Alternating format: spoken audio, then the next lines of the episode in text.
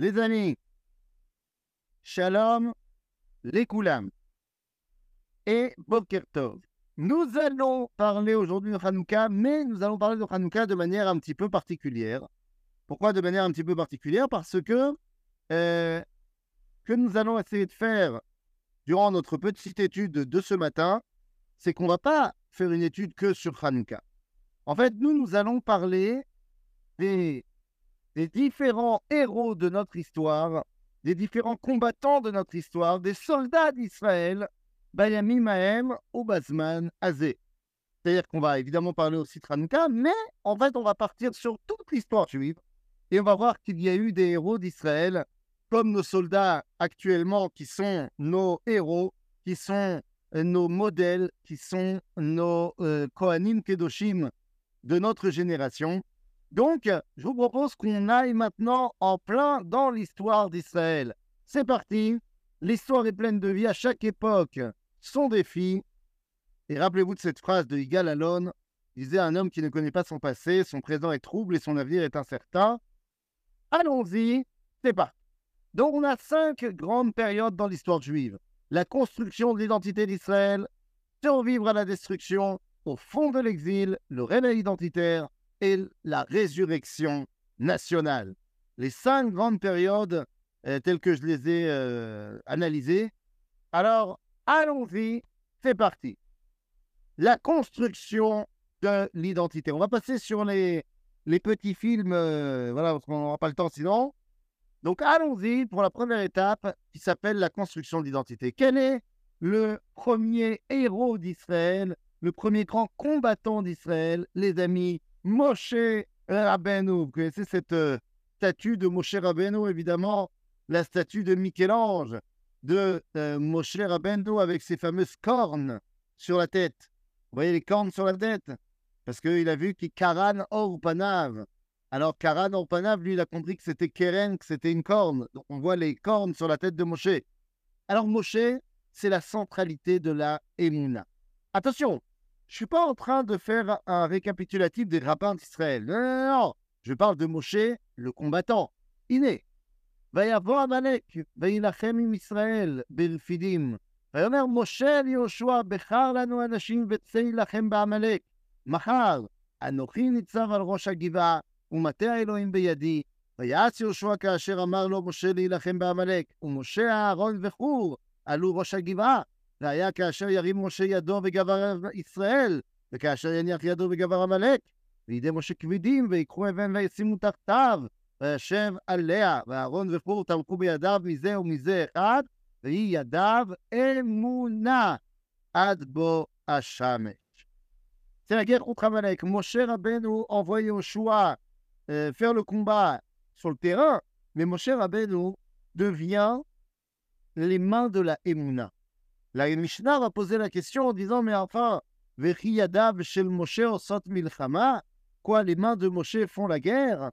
Comme si, parce que Moshe il lève les mains, alors on gagne, et quand on baisse les mains, on perd. C'est magique. Et la Mishnah nous dit Mais non Quand Moshe lève les mains et que Israël regarde vers le ciel, alors, eh bien, ils se rattachent à Kadosh Baruch et ça leur donne les forces de gagner la guerre sur le terrain. En d'autres termes, Moshe nous sert de base de la Emouna, notre combat, et le combat qui est légitime et il est guidé par Akadosh Baruch Donc la première chose à faire lorsqu'on veut se battre, eh bien, c'est ne pas oublier que nous sommes Malé Emouna. Ça, c'est la première dimension. La première dimension, c'est Emouna, Emouna, Emouna. Une fois qu'on a terminé ça, alors on peut passer à la deuxième étape. Le deuxième héros d'Israël, Yehoshua ben Nun, sans peur et sans reproche. Vous voyez cette petite image magnifique dans laquelle Yehoshua arrête la course du soleil. Oui, parce que je parle d'un Yehoshua qui va, après la mort de Moshe, devenir le chef du peuple juif. Et c'est lui qui a été choisi par Dieu pour conquérir la terre d'Israël. Alors que Moshe Rabbeinu montre que le peuple juif est capable de se battre avec sa et avec ses armes, mais avec sa émouna, eh bien Yoshua va être celui qui va devoir conquérir la terre d'Israël. Yedaber Yoshua la Hashem. ביום ט' השם את האמורי לפני בני ישראל. ואומר לעיני ישראל, שמש בגבעון דום, וירח בעמק איילון. וידום השמש וירח עמד, עד יקום גוי אויביו. הלא היא כתובה לספר הישר, ויעמוד השמש בחצי השמיים, ולא אץ לבוא כיום תמין, ולא היה כיום ההוא לפניו ואחריו, לשמוע השם בכל איש, כי השם נלחם l'Israël. Yoshua est le prochain dirigeant du peuple juif après Moshe. Il doit conquérir la terre d'Israël, et dans le premier chapitre du livre de Yoshua, Dieu va lui dire quatre fois Azak Vehemat. Sois fort et sois vaillant. Chazak Vehemat. Pourquoi quatre fois Eh bien, nous disent nos sages Je vais te donner quatre coups de main. Quatre coups de main pour que la conquête de la terre d'Israël puisse se réaliser. Mais c'est à toi de la faire.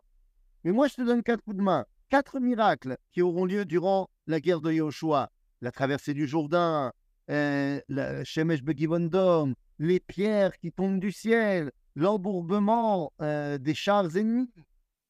Les amis, Yahushua va mener les combats sans peur et sans reproche. Car lorsque tu es malé et mouna, eh bien, tu as la force de dire au monde de s'arrêter parce que nous, nous sommes en train de nous battre. Moshe nous a montré le chemin en nous rappelant qu'il fallait lever les yeux vers le ciel. Yoshua concrétise cet enseignement en disant Eh bien, très bien, puisque c'est comme ça, j'invoque l'aide d'Akadosh Baruch au moment où je me bats. C'est pas j'invoque l'aide de Dieu et moi je suis à la maison au Beth Midrash. Non, ça, c'est mal connaître Yoshua. Yoshua, il se bat sur le terrain et il dit Shalom, c'est maintenant ou jamais? Tu viens m'aider ou tu viens pas m'aider? Eh, si tu m'aides pas, je le ferai quand même. Mais viens, allez, avec nous dans la bataille. Ah. Moshe, c'est la théorie. Yoshua, c'est la mise en pratique.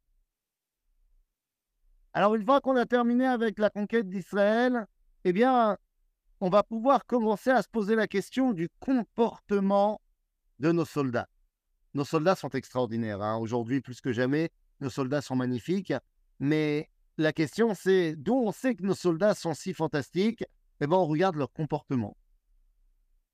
J'ai des, questions extraordinaires qui m'aviennent de, de, soldats, de parents de soldats. Euh, ils sont très. J'ai des parents qui m'ont appelé, ils sont euh, euh, extrêmement inquiets de, si leur, la neshama de leur fils sur le front va être perturbée ou pas. Et pourquoi? Parce que eh bien, le fils leur a dit que, vous savez, papa, maman, quand on a deux, deux, secondes de répit, même pendant Shabbat, eh bien, on fume une cigarette. Et, les parents étaient choqués. Ils m'ont dit, mais attends, qu'est-ce qu'on fait? Est-ce que c'est permis, c'est pas permis? Et j'en avais expliqué avant que par exemple, pour la cache-route, eh bien, on ne doit pas se poser la question dans Gaza de c'est cachère ou pas. Parce qu'on doit s'occuper, être prêt à 100% de la guerre. Eh bien, je leur ai dit, écoutez, moi, je fume pas, je ne sais pas si c'est vraiment euh, relaxant ou pas, mais si euh, le fait de fumer une cigarette permet de rester focus sur euh, la guerre, évidemment que c'est permis pendant le Shabbat. De la même façon que c'est permis de se faire un café avec un kumkum électrique pendant Shabbat, si c'est pour rester réveillé pendant la guerre. Donc, il n'y a pas de problème. Et en fait, analyser les comportements de nos soldats aujourd'hui, c'est fantastique parce qu'on voit que nos soldats, c'est des tzadikim. Vous avez entendu depuis les deux derniers mois de la guerre, euh, vous avez entendu beaucoup de, cas de soldats d'Israël qui ont violé des belles captives, qui ont violé des Ishaï et Fattoar. Ben non Ben non, parce que nos soldats, c'est des tzadikim.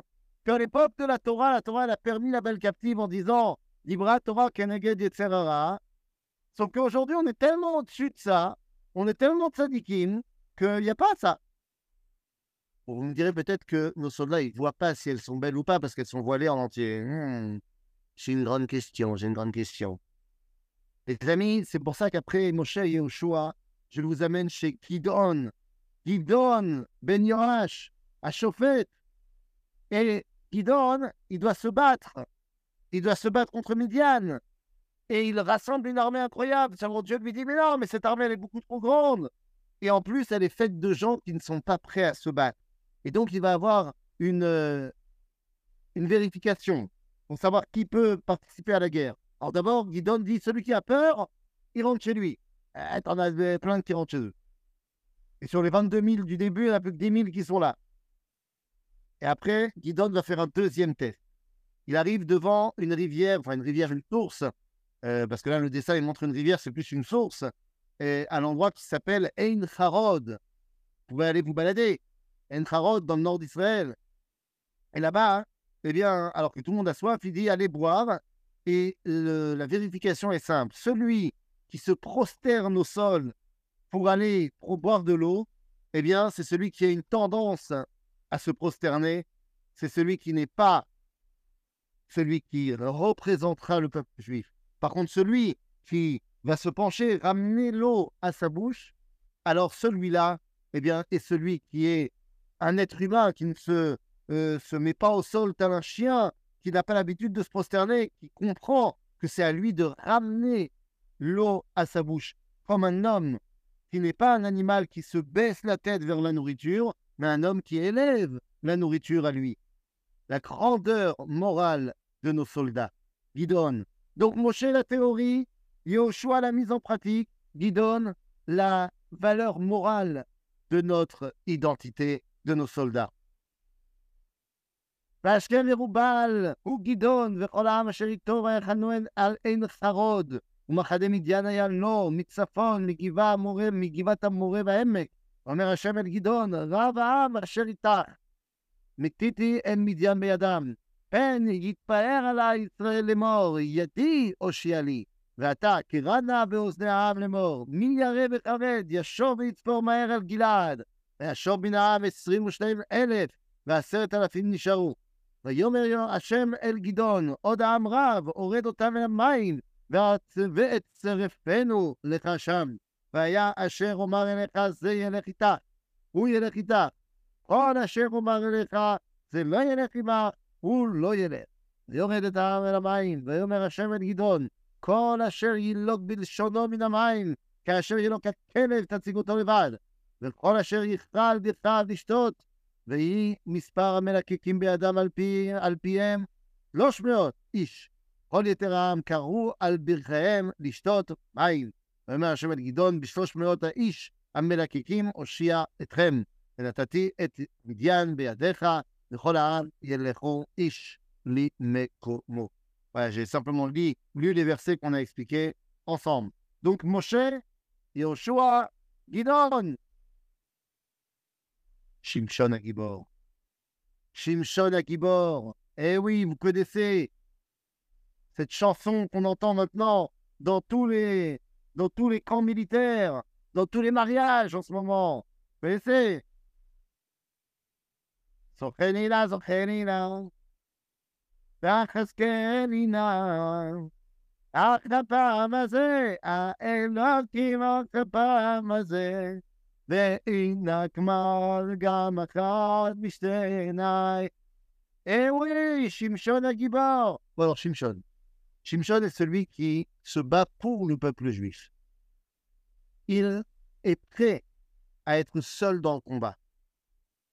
Mais s'il est prêt à aller se battre seul, il ne partira pas seul. Il se battra pour l'honneur d'Israël jusqu'au bout. Et lorsque finalement il sera pris, trahi par les siens, et il sera pris dans le temple à Gaza, il ne demandera qu'une chose à Dieu. Aide-moi à ne pas mourir seul. Aide-moi à continuer le combat même au moment où je pars. Je sais que mon combat, moi, s'arrête, mais il est hors de question que mon combat s'arrête sans battre mes ennemis. Et donc Shimshon demande à Kadosh Baruch Hu, Shimshon el Hashem אדוני אלוהים זוכני נא וחזקני נא, אך הפעם הזה אלוהים, וינקמני קו אחד משתי עיניי מפלשתים. וילפות שמשון שני עמודי התווך, אשר הבית נכון עליהם, ויסמך עליהם אחד בימינו ואחד בשמאלו. ואומר שמשון תמות נפשי עם פלישתים, ויד בכוח ויפול הבית על הסרנים, ועל כל העם אשר בו, והיו המתים אשר המית במותו, Rabim Me'asher Emit Bechayav. Alors que Shimshon avait déjà réussi à tuer des centaines d'ennemis, il en tuera plus le jour de sa mort que durant toute sa vie. Shimshon est prêt à défendre l'honneur d'Israël, quoi qu'il arrive, quoi qu'il lui arrive. Cette abnégation de nos soldats, on la retrouve aujourd'hui au quotidien. Bien sûr qu'on leur souhaite de tous rentrer sains et saufs, en bonne santé.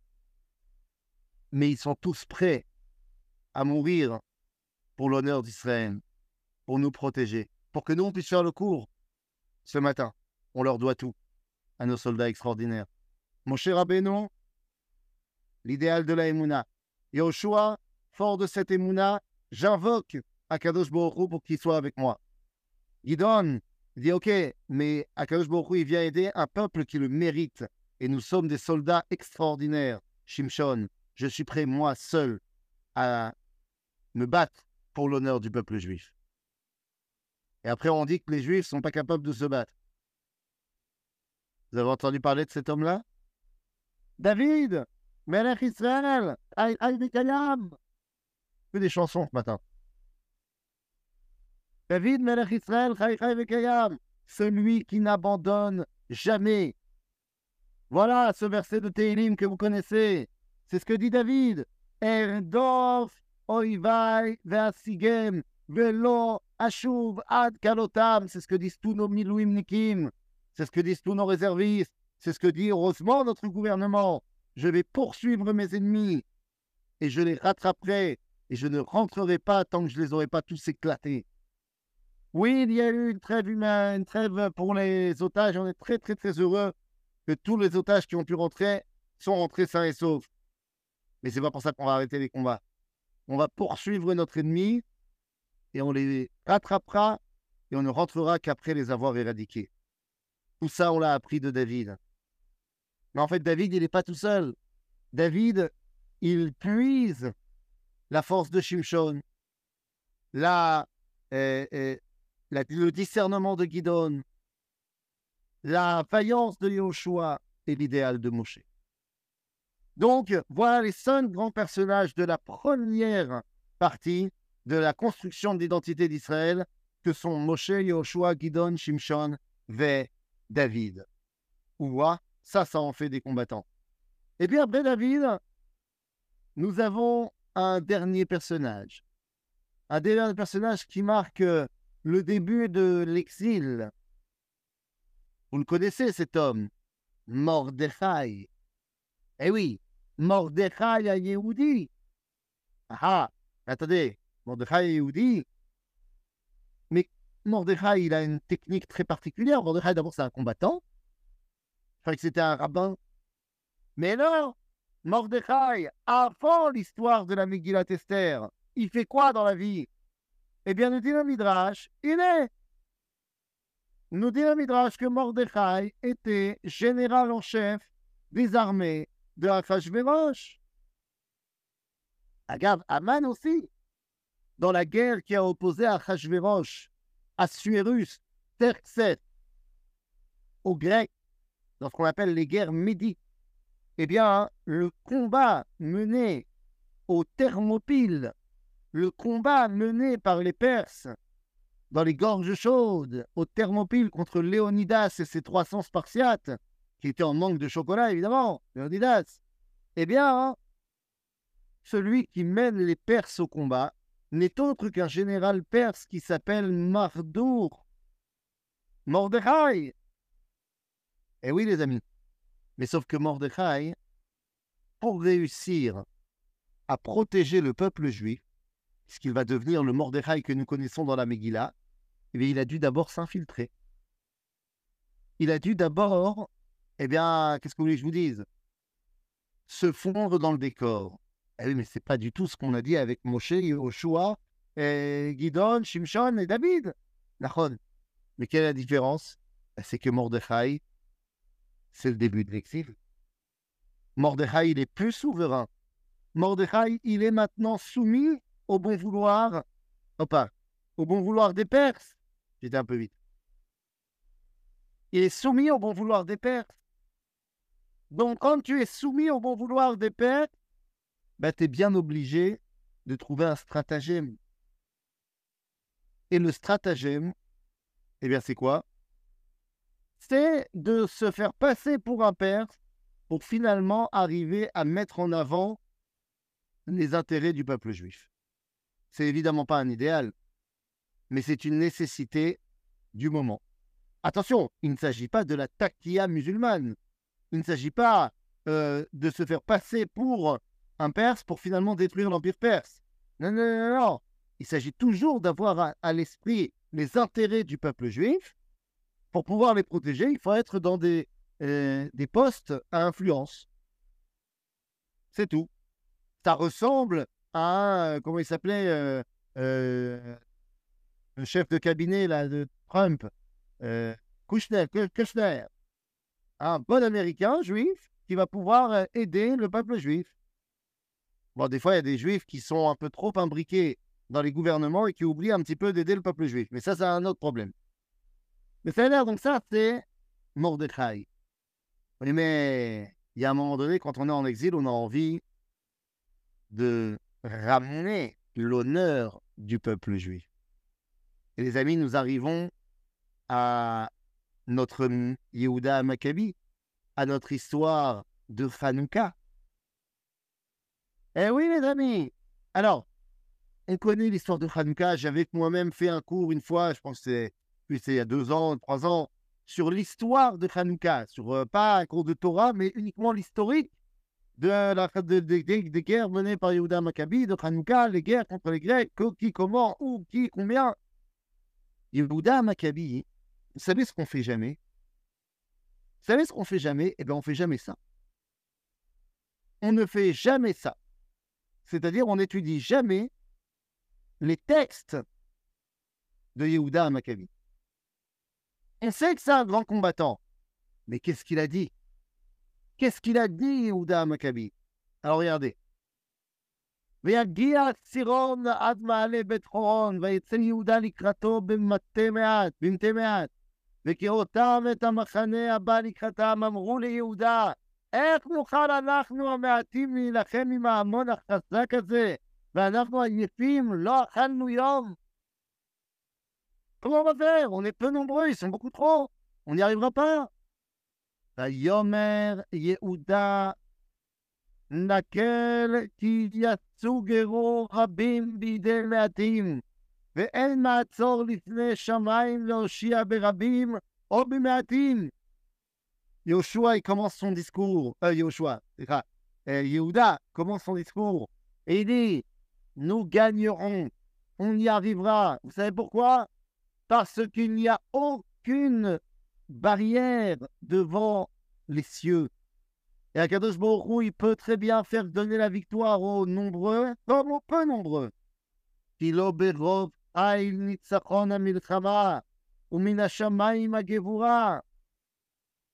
pas le nombre des combattants qui fait la guerre.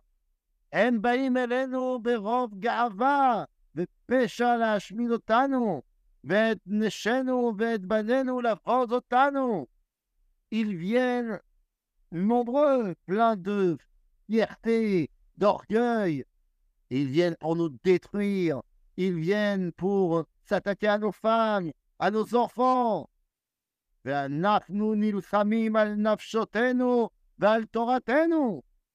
Et nous, on se bat pour nos vies, pour notre Torah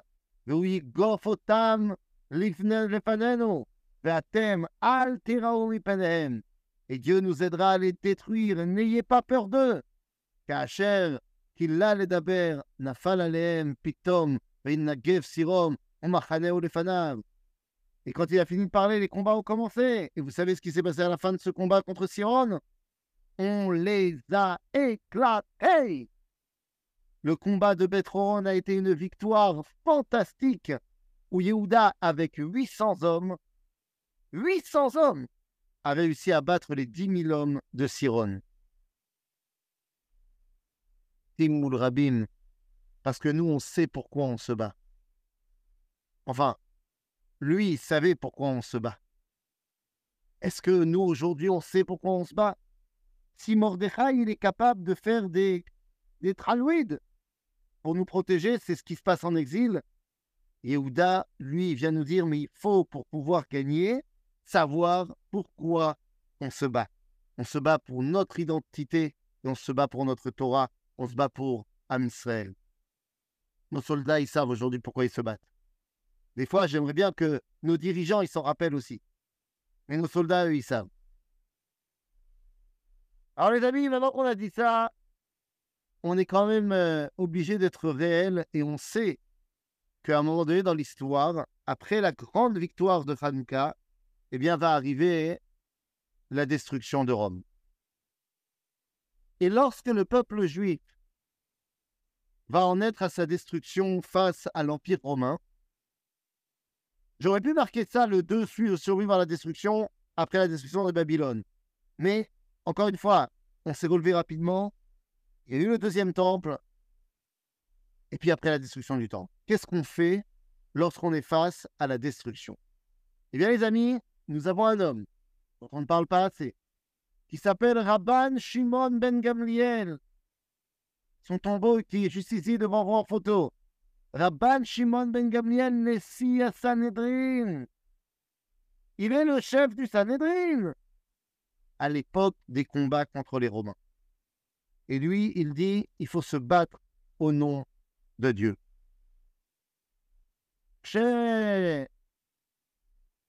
סליחה, וכשתפסו את רבן שמעון בן גמליאל ואת רבי ישמעאל להרג, היה רבן שמעון בן גמליאל יושב וטועה בדעתו ואומר, אוי לנו שאנחנו נהרגים כמחללי שבתות וכעובדי עבודה זרה וכמגלי עריות וכשופטי דמים, והיו מתחננים לאסקפלטו, qui était face à eux. זה אמר, אני כהן, בן כהן גדול, הרגני תחילה, ואל אראה במיתת חברי. וזה אמר לו, אני נשיא בן נשיא, הרגני תחילה, ואל אראה במיתת חברי. אמר להם, הפילו גורלות, והפילו ונפל הפור על רבן שמעון בן גמליאל. מיד נטל החרב וחתך את ראשו. ונטלו רבי שמעון רבי ישמעאל בן אלישע והניחו בחיקו, והיה בוכה וצועק, פה קדוש, פה נאמן, פה קדוש, פה נאמן, פה שמוציא אה, סנדלפונים טובות ואבנים טובות ומרגליות. מי הטמינך בעפר, ומי שמילא לשונך עפר ועפר. עליך הכתוב אומר, חרם אורי על רועי ועל גבר אמיתי, אמיתי, ולא הספיק לגמור הדבר עד שנטלו החרב וחתכו את ראשו. Un texte très dur d'Avod de Rabbi Nathan, qui voit la mort de Rabban Shimon ben Gabriel et de Rabbi Ishmael. Mais Rabban Shimon ben Gabriel, qui est tellement, même au moment de sa mort, qui veut les Kadesh Shem Shamaim, Rabban Shimon ben Gabriel était un des membres des Zélotes. Il faisait partie des Canaïm qui se sont battus contre les Romains. Il est le chef de la Torah et pourtant il dit qu'il faut prendre les armes contre les Romains. Parce que c'est l'honneur d'Israël et l'honneur de Kadosh Baruch qui est en jeu. Ah, et ce qui s'est passé il y a deux mois pour nous, c'est Khilou Lachem Gadol. Donc on doit ramener l'honneur d'Israël, être prêt à se battre pour l'honneur d'Israël et l'honneur d'Akadosh Baruch Mais qu'est-ce qu'on fait lorsqu'on a perdu? Qu'est-ce qu'on fait lorsqu'on a perdu? Lorsque le combattant a été vaincu. Alors, chez Rabban Shimon Gamliel, tu as été vaincu, tu as été malheureusement mis à mort. Il y en a d'autres qui n'ont pas été mis à mort, comme Yosef ben Matityahu, Flavius Joseph, qui à partir du moment où il a été vaincu et qu'il est ramené comme esclave à Rome, oui, car il ne faudrait pas oublier qu'il est esclave à Rome, même si c'est un esclave de luxe, c'est un esclave quand même. Et qu'est-ce qu'il va faire? Eh bien, il va écrire l'histoire d'Israël, l'histoire des combats. Écrire pour ne pas oublier. Écrire pour garder un semblant bas d'identité. Dira, euh, dira Antek Zuckerman, un des survivants de la révolte du ghetto de Varsovie, il dira Nous n'avons pas fait cela, il écrira cette phrase. Nous n'avons pas fait cela pour vaincre l'armée allemande, mais nous avons fait cela pour laisser trois lignes sur nous dans les livres d'histoire, pour que l'humanité sache que le peuple juif n'a pas totalement baissé la tête.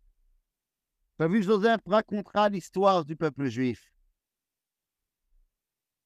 Et il dit, אספר בדיוק רב, בדיוק רב, סליחה, את מעשה שני הצדדים, אך הלשון שייבחר בה לתאר אותם תבטא את מזגי ותאפשר לי לקונן על אסונות עיר מולדתי, עיר ריב מבית. Rabbi Joseph est là pour rappeler au monde l'histoire du peuple juif.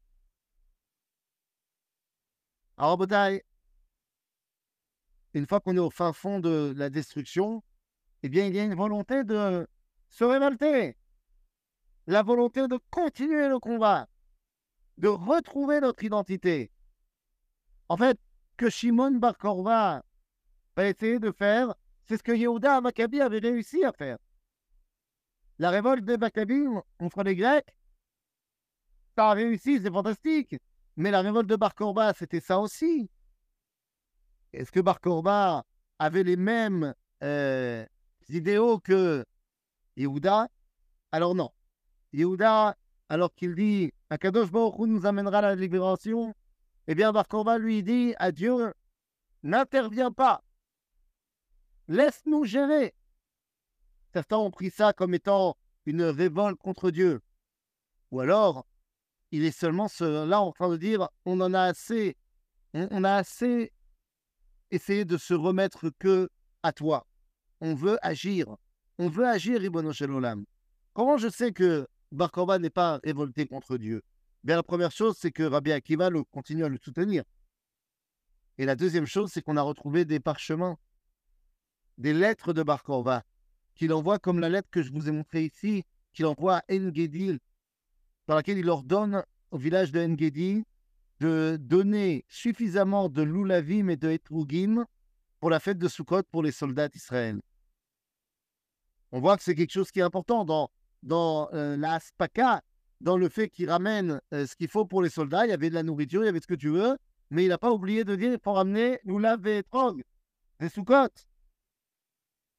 Quelqu'un qui serait révolté contre Dieu, je ne sais pas s'il aurait pensé à ramener l'oulav et etrog. אמרו, 12 אלף זוגים תלמידים היו לו לרבי עקיבא, מגבעת עד אנטיפטרס, וכולם מתו בפרק אחד מפני שלא נהגו כבוד זה בזה, vous savez, c'est la, la fameuse Gemara dans Yevamot qui parle de la mort des élèves de Rabbi Akiva. Mais où étaient les élèves de Rabbi Akiva Où sont-ils morts Alors on sait qu'ils sont morts parce qu'ils n'avaient pas de respect les uns pour les autres. Mais ils sont morts où Ils sont morts à la guerre de Bar comme c'est marqué noir sur blanc dans la guerre de Rabbeinu Shri Gaon. Donc même dans l'exil, on essaie de survivre en se révoltant et en retrouvant notre identité. Des fois, ça ne marche pas. Et lorsque ça ne marche pas, après la, défaite de la grande révolte de 66 à 70, de la révolte de Bar Korba de 132 à 135, eh bien, le peuple juif est obligé de vivre au fin fond de l'exil. Mais est-ce qu'au fin fond de l'exil, on aura oublié complètement, encore une fois, notre identité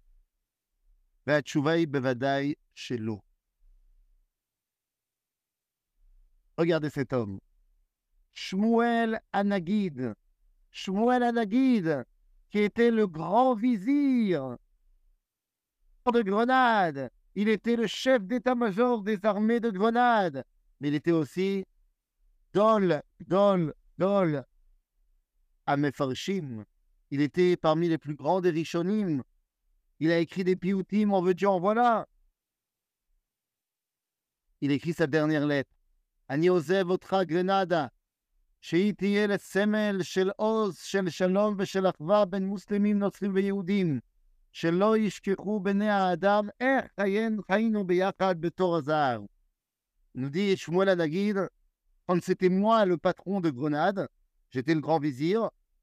j'ai réussi à faire en sorte qu'il y ait shalom.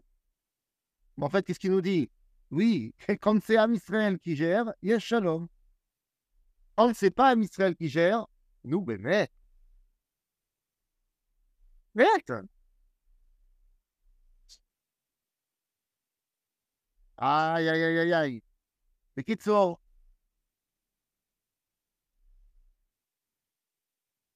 Euh, Qu'est-ce que vous voulez que je vous dise?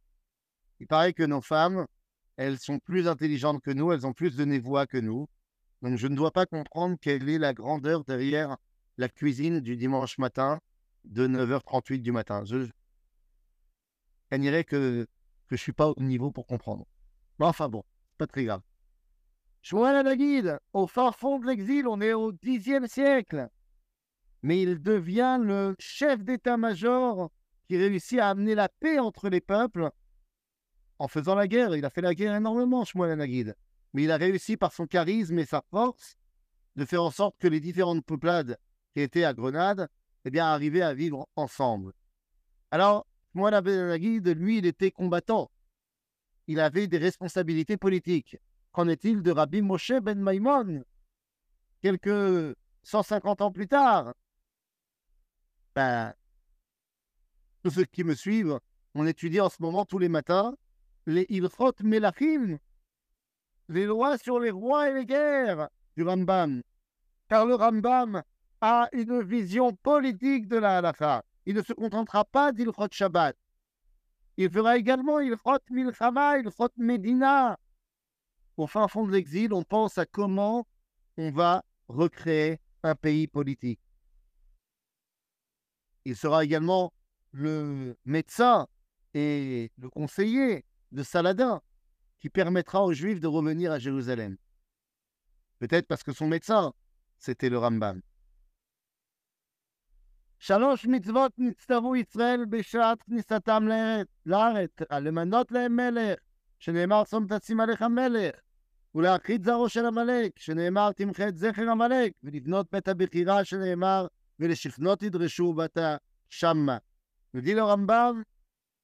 alors qu'il aurait pu se contenter, comme le Shulchan Aruch, d'avoir une vision halachique exilique, nous dit le Rambam, non, on va avoir également une vision de quand on reconstruira notre État, notre armée, et on saura comment faire la guerre à ce moment-là.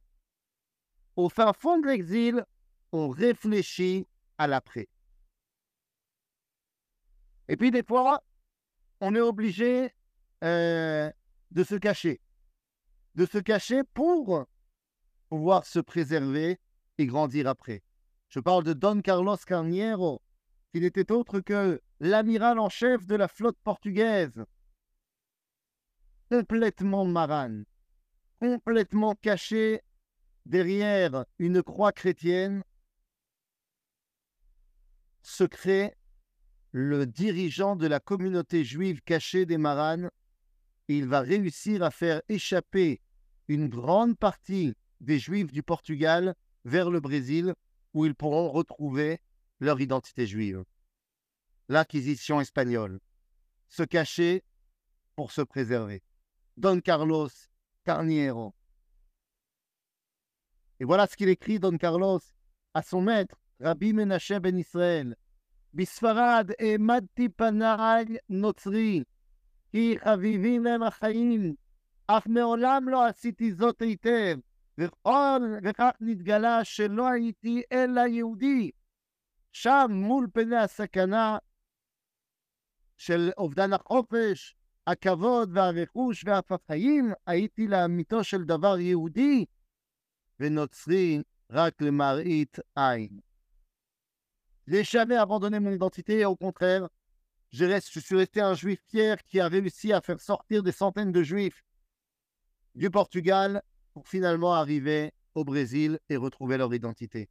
Des fois, en exil, on n'a pas le choix que de se cacher pour se préserver. Ça aussi, c'est de la gloire. Mais attention, eh, il y en a qui ne sont pas prêts à se cacher. Il y en a comme Rabbi Shmuel Palachi, le chef des pirates juifs des Caraïbes. Oui, vous m'avez bien compris. Un pirate. Un pirate avec sur sa tombe la tête de mort des pirates et marqué en hébreu. Cet homme qui sur son bateau, qui ne vogue pas le Shabbat, qui a deux cuisines sur son bateau et qui va se battre contre tous les navires espagnols pour leur faire payer l'expulsion des Juifs d'Espagne la revanche de Rabbi Shmuel Palachi, le pirate juif. Rabbi Shmuel Palachi, Rabbi Menashe Ben Israël, ces gens qui ont compris qu'ils sont en train de reconstruire l'exil. Euh, la, fin de l'exil, etc. Ils sont en train de reconstruire le réveil identitaire. Alors les amis, on y va. C'est parti, quatrième partie. Le réveil identitaire.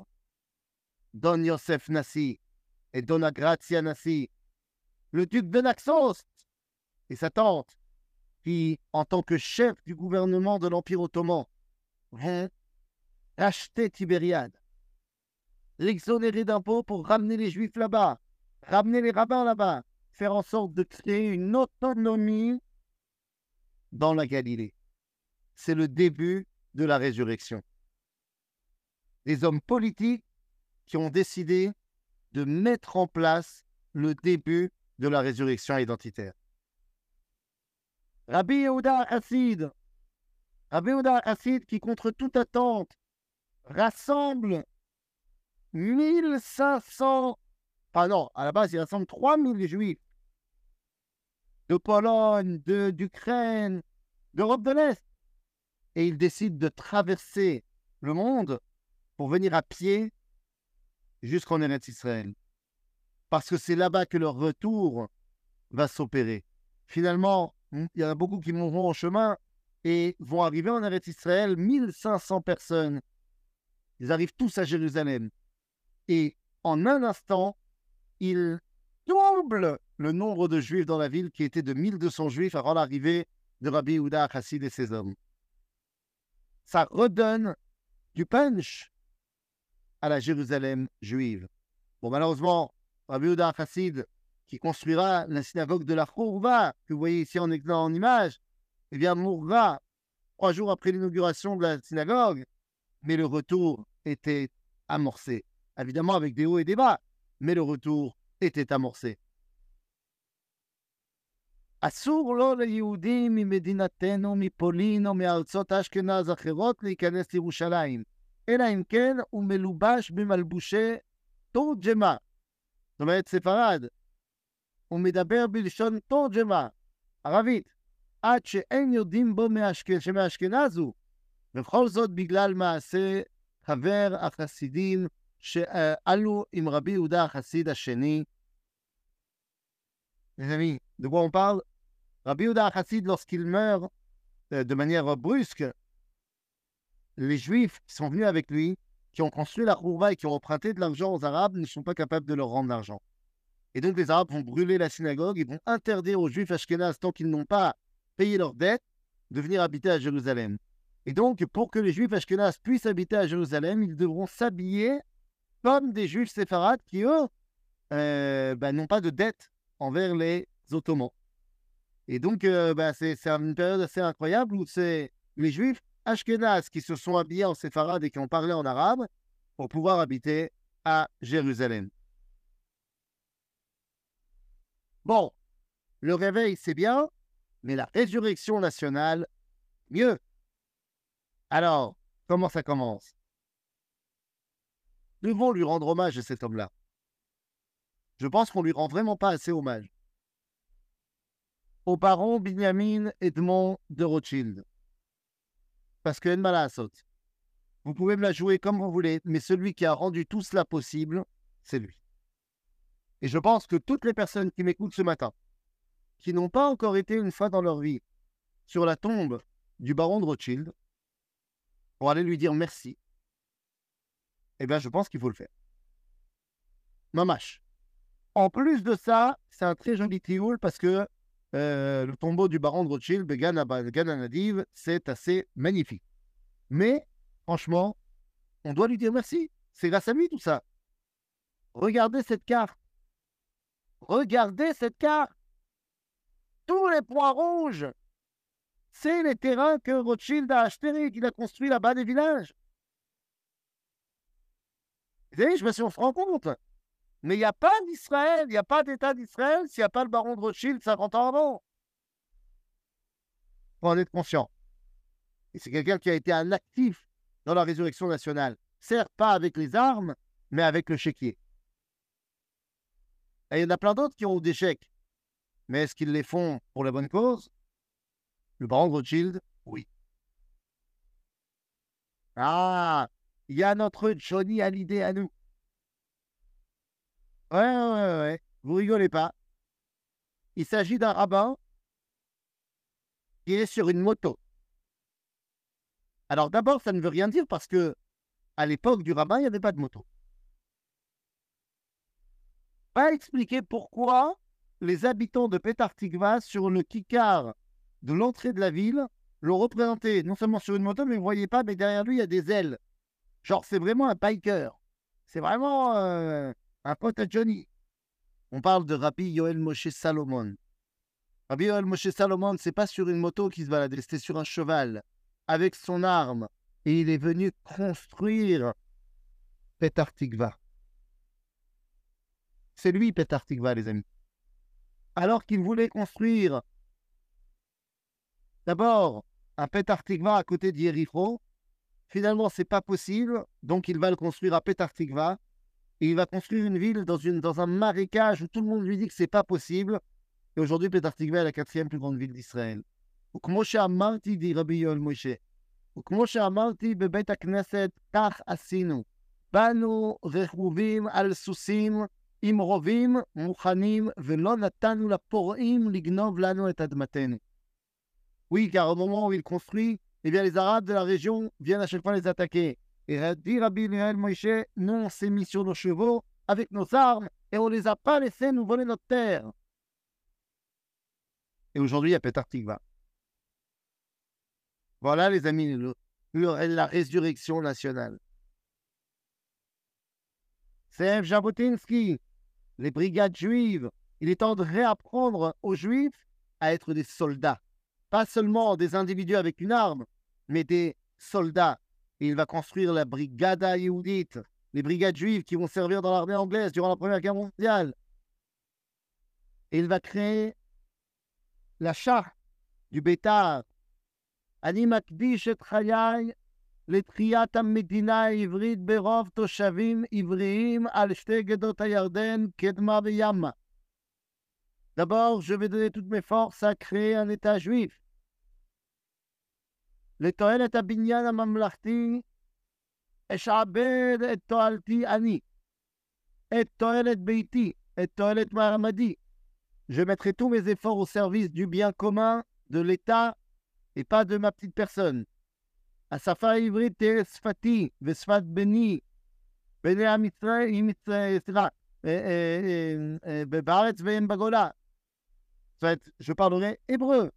Comme ça que je, me, je, retrouverai mon identité. Je préparerai mon bras pour la défense de mon peuple et la conquête de ma terre. C'est pas rien, les amis. C'est pas vrai, c'est pas rien. Et puis il y en a un autre que vous connaissez peut-être. Il s'appelle David Green. Enfin, plus connu sous le nom de David Ben Gurion, qui va dire cette phrase. לפיכך, אנו, חברי מועצת העם, נציגי היישוב העברי והתנועה הציונית, ביום סיום המנדט הבריטי על ארץ ישראל, ובתוקף זכותנו הטבעית וההיסטורית ועל יסוד החלטת עצרת האומות המאוחדות, אנו מכריזים בזאת על הקמת מדינה יהודית בארץ ישראל, היא מדינת ישראל. רבותיי, David Ben Gurion, la résurrection nationale.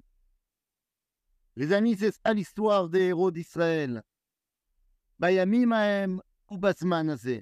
Il y a eu Moshe Rabbeinu, il y a eu Yehuda Maccabi, et il y a nos soldats extraordinaires qui, tous les jours, nous montrent que c'est que la Emouna, que c'est que la grandeur, que c'est que la Kdusha. Et en les voyant, eh bien, ça nous donne de la force. Et quand on les verra allumer les Hanoukiot énormes dans la bande de Gaza, après avoir inauguré euh, la première synagogue Bet Hana dans le quartier de Bet Hanoun à Gaza euh, vendredi, eh bien, on pourra tous se réunir autour de l'allumage des lumières de l'espoir, des lumières de la victoire, Hanouka, dans la bande de Gaza, Bimera Beyamenu. Amen.